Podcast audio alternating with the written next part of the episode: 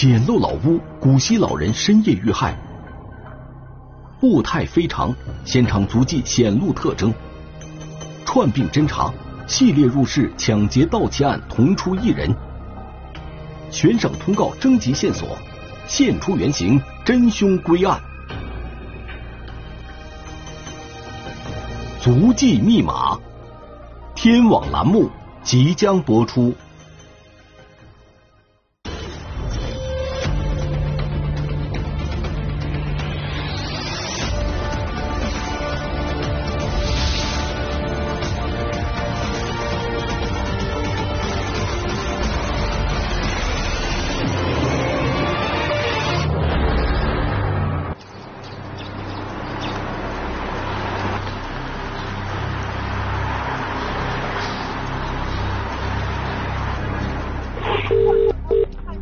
讲在什么地方发生什么事情了？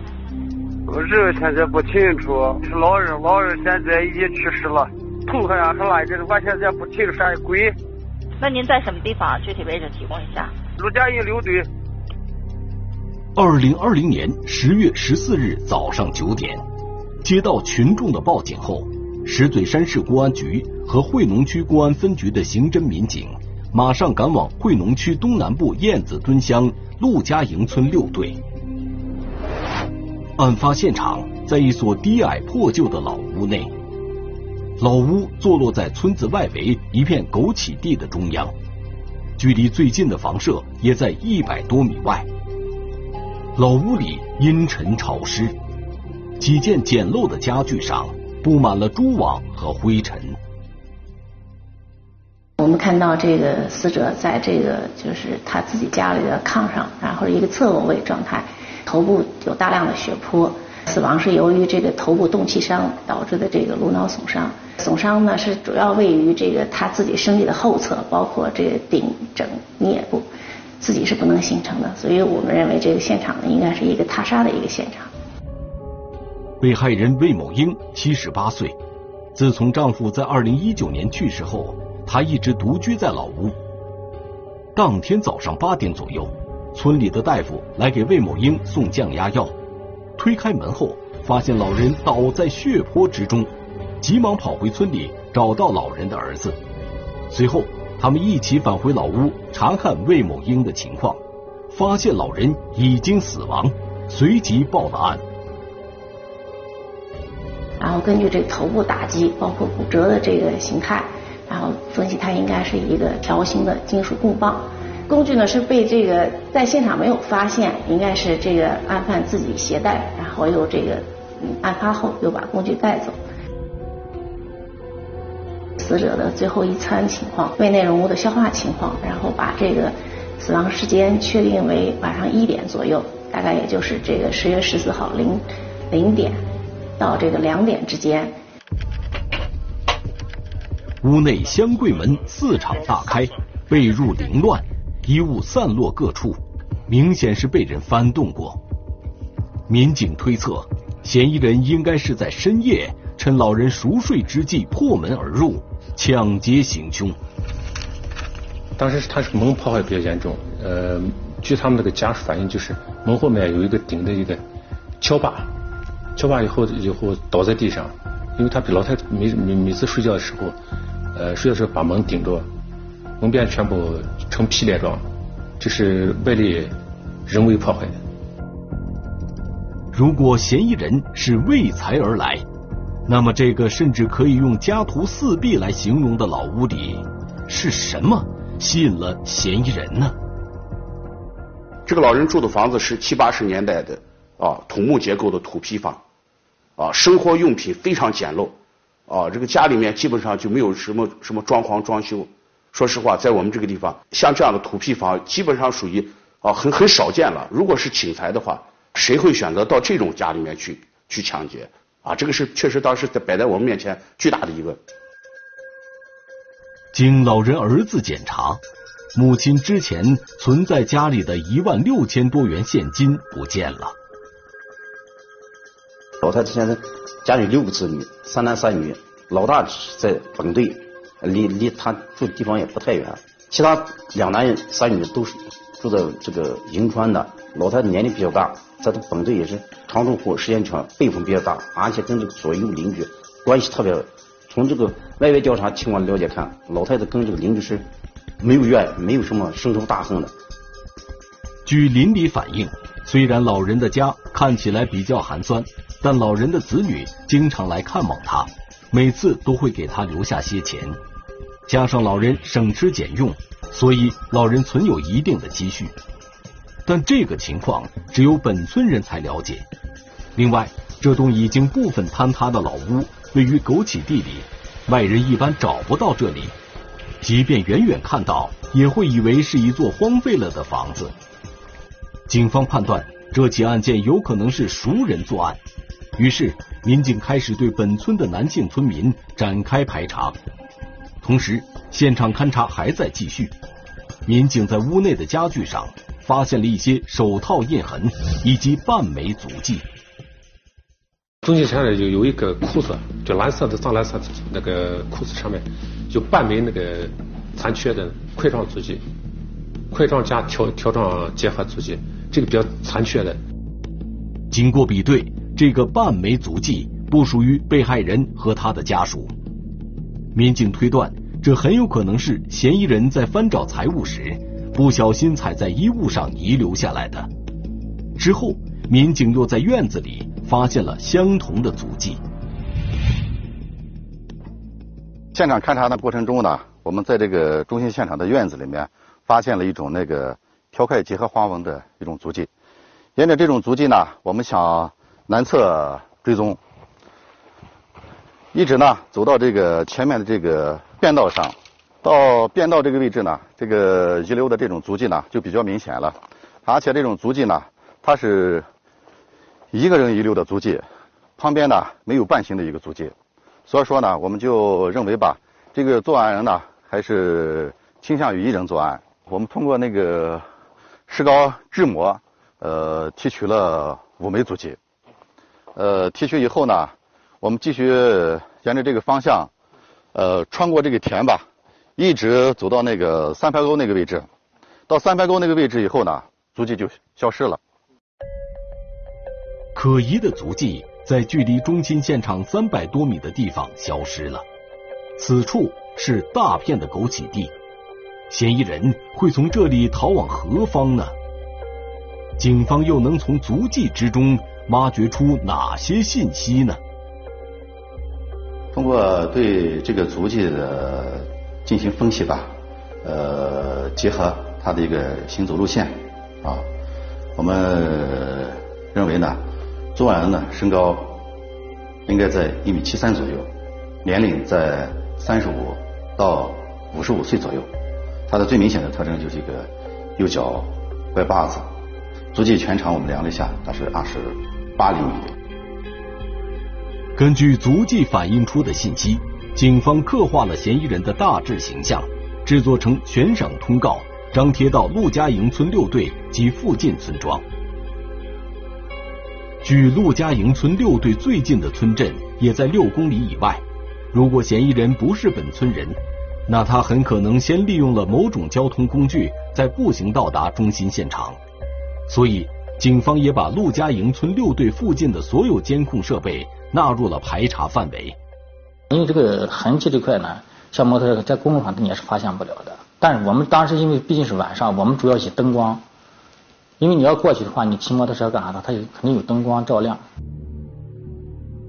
陆家营村六队周围一共有三条道路，警方调取了十月十三日二十二点到十月十四日凌晨三点之间，距离中心现场十公里范围内所有卡口的监控视频。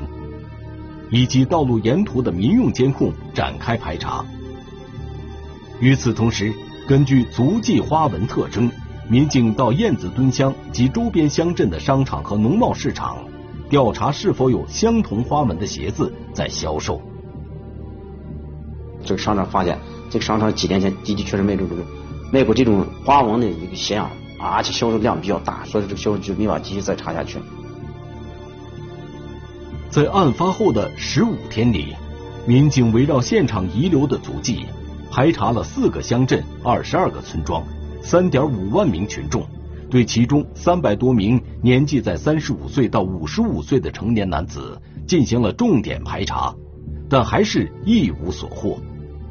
现有的线索已经说是已经查到山穷水尽了。我们在摸排过程中，对周围的村庄进行了一排、二排、三排。这么长一段时间里边，我们每天摸排呢，就是感觉每天都在重复前天的事，但是每天都没有什么进展。该如何打破案件侦破面临的瓶颈呢？警方想到了串并案，从类似案件中寻找线索。从嫌疑人随身携带凶器、破门而入的方式等细节可以看出，嫌疑人作案手法比较娴熟，具备反侦查的能力，可能不是第一次入室抢劫，而且可能有犯罪前科。我面临的就是这样艰难的往下走，还要走。但如果你要是串并案件，那我们是不是一条捷径？其实我脑子里面确实就闪过了一一个特别深的印象。就是在二零一八年的时候，我记得特别清楚，有一起入室抢劫案。二零一八年九月六日，石嘴山市惠农区李河乡发生一起蒙面入室抢劫案。农户家院子里的监控显示，当天凌晨两点二十五分，画面的右下方出现一个人影，此人全身包裹得很严实，手拿铁锹，身上背着一个黑色条形布袋。嫌疑人在受害人家的窗台前不断向室内张望。你从那个视频上看，他帽子戴了纱巾啊，整个的衣服穿的雨雨靴，上衣服都盖得严严的啊，看不出来一点那个啊体貌特，只能看这个走路。最重要的就是那个走路特征。从视频中可以看到，嫌疑人在走路时右脚呈很明显的外八字。凌晨两点三十七分，嫌疑人从窗户翻入室内。三点零四分，嫌疑人从室内打开门，大摇大摆的走出来。受害人是一对老夫妻，他们后来告诉民警，嫌疑人进屋后手持管刺威胁二人，之后将他们捆绑起来，翻找完财物后离开了现场。他的这个足迹比较明显的一个特点就是右脚外八字。但是左脚呢，它还是相对直行一点啊，就右脚外八字比较明显。正常人呢，他都是双脚外八字，但是这个现场的足迹呢，他只是右脚外八字。所以说呢，结合这个特点呢，我们分析作案人呢，很有可能是右腿受伤，或者是有一定的残疾。同样是右脚外八字，同样是深夜入室抢劫。二零二零年十月十四日的命案，与二零一八年九月六日的抢劫，会不会是同一名嫌疑人所为呢？抽出来一个组，专门搞一八年的这个抢劫案件，不影响吗？啊，一个一个幺零幺四命案专案组，一个二零一八年入室抢劫专案组，互不搅扰。在两组人马同步展开调查后。另外两起未破的入室盗窃案也被民警串并起来。二零一七年二月二十六日，黄渠桥镇某公司被盗。当天凌晨两点三十四分，一名嫌疑人手里拎着一个保险柜出现在公司院子里。两点三十九分，嫌疑人再次返回公司大楼。四点四十九分，嫌疑人又出现在一个办公室里。二零一七年一月二十六日，平罗县高庄乡某合作社被盗。当天凌晨两点十八分，一名嫌疑人从合作社烘干机底下爬出来，走向财务室。两点三十八分，嫌疑人打开窗户翻入室内，开始翻找物品。两点五十分，嫌疑人拿着盗窃的物品原路回到烘干机底下，之后翻墙逃离了现场。据民警统计。嫌疑人共盗走现金数千元、金银首饰、烟酒、大衣、邮册等物品若干。经视频比对，这两起盗窃案嫌疑人的衣着、背后的深色方形布袋，以及右脚明显呈外八字的特征一致，与二零一八年九月六日那起入室抢劫案的嫌疑人也十分相似。呃特别明显啊，有外八字这种走路特征。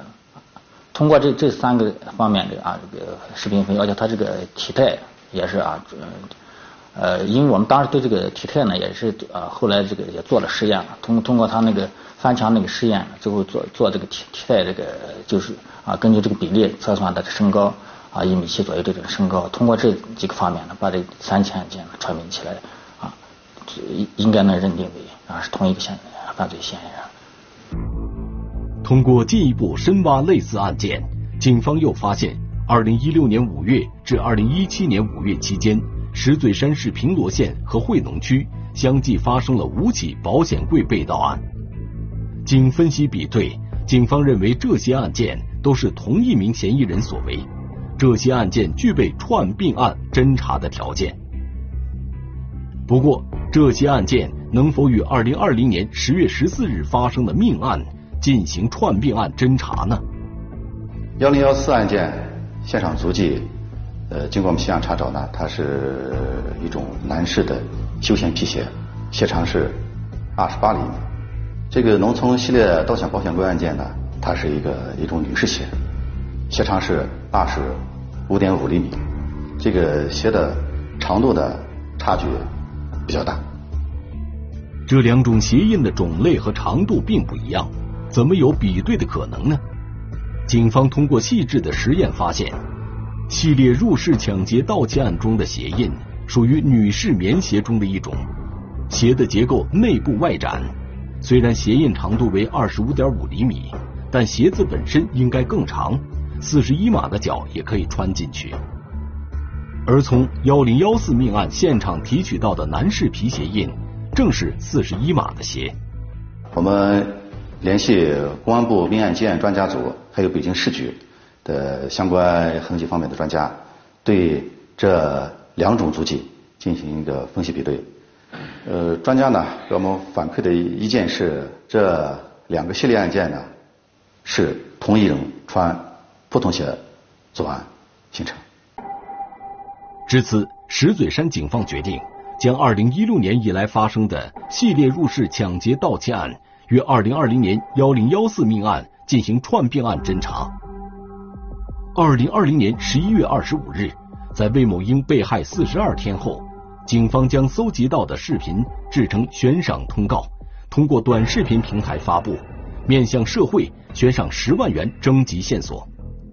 在悬赏通告发布后第五天，警方有了收获。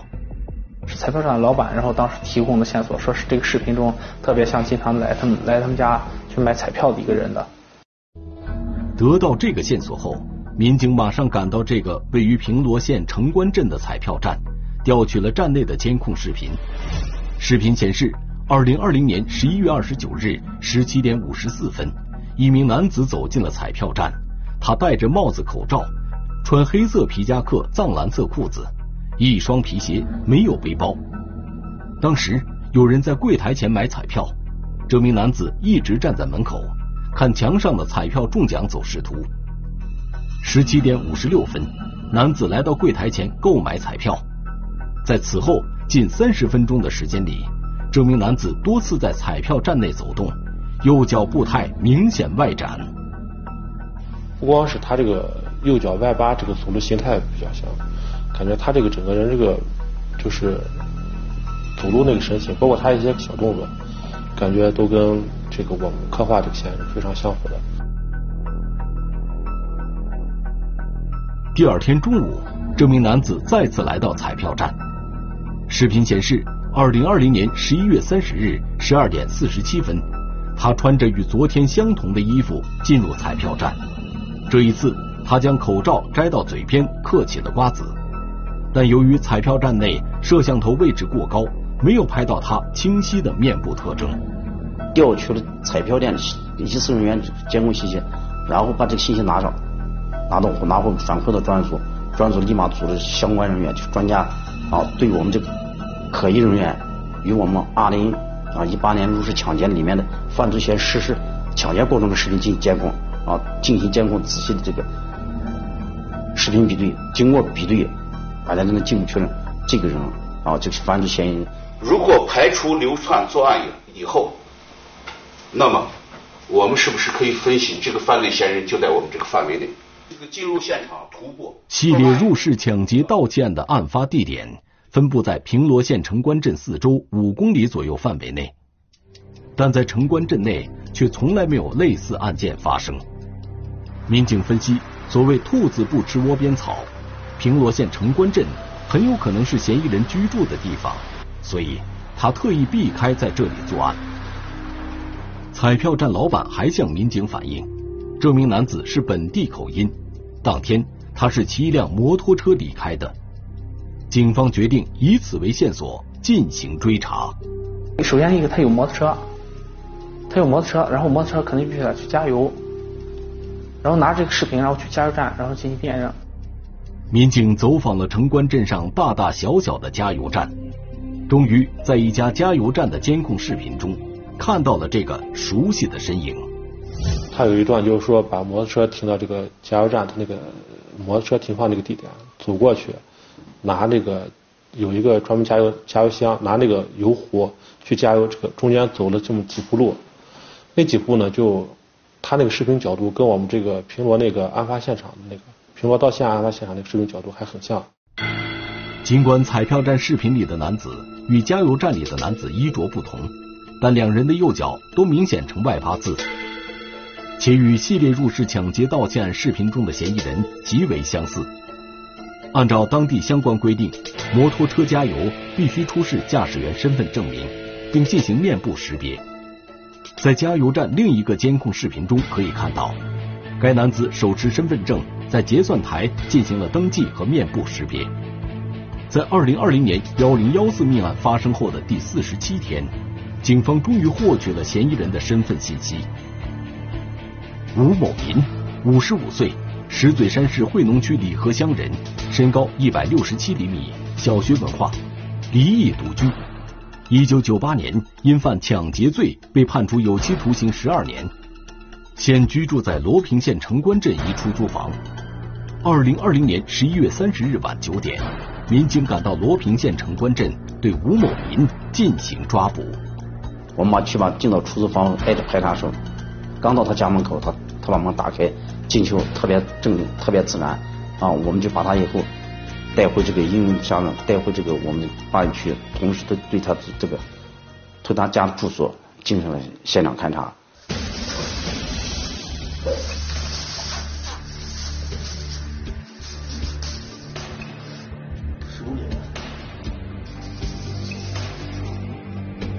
哎，就在这边，切的啊。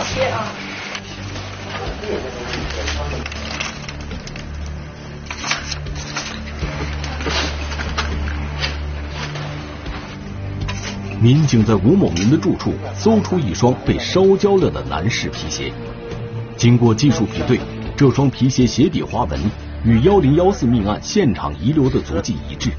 同时，还搜出两个布袋，一个是方形布袋，里面有绳索、钳子、撬棍等作案工具；另一个黑色条形布袋装有一个自制的三节可拆卸组合式管子。对嫌疑人吴某明住处。搜查过程中提取到的自制黑色布袋，我们又进行了检验。